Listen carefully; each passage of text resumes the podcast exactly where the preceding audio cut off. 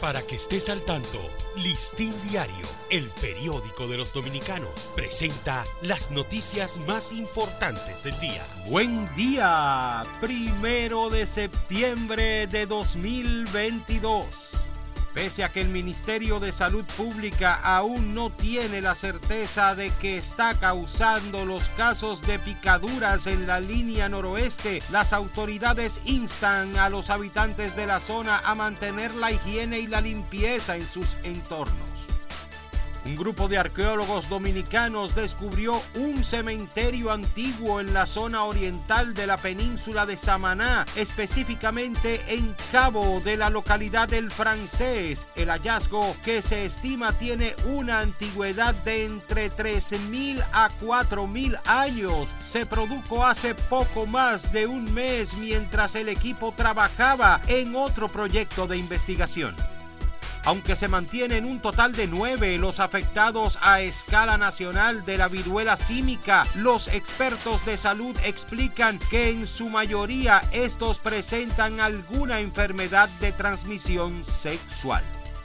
El Partido Revolucionario Dominicano advirtió a través de comunicado sobre lo que considera preocupante deterioro de la situación que enfrenta la República Dominicana por un elevado grado de incompetencia gubernamental.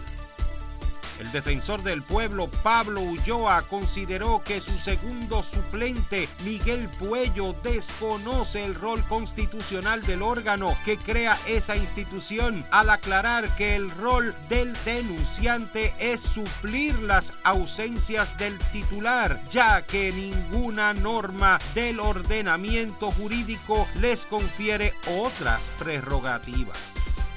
Alexis Medina Sánchez, cabeza de una red de corrupción llamada Antipulpo, en el pasado trató de hacer negocio para administrar la colocación de grilletes electrónicos. Pagó ayer dos mil dólares por el uso de un brazalete precisamente de la compañía que él buscaba que se le revocara el contrato.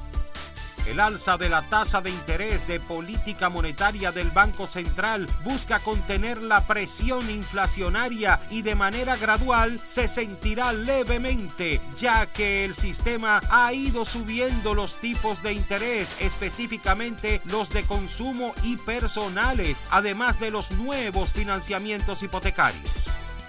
En esta edición presentaremos un interesante reportaje sobre los sacrificios y el costo de emprender la carrera de medicina en la Universidad Autónoma de Santo Domingo. Para ampliar esta y otras noticias, acceda a listindiario.com.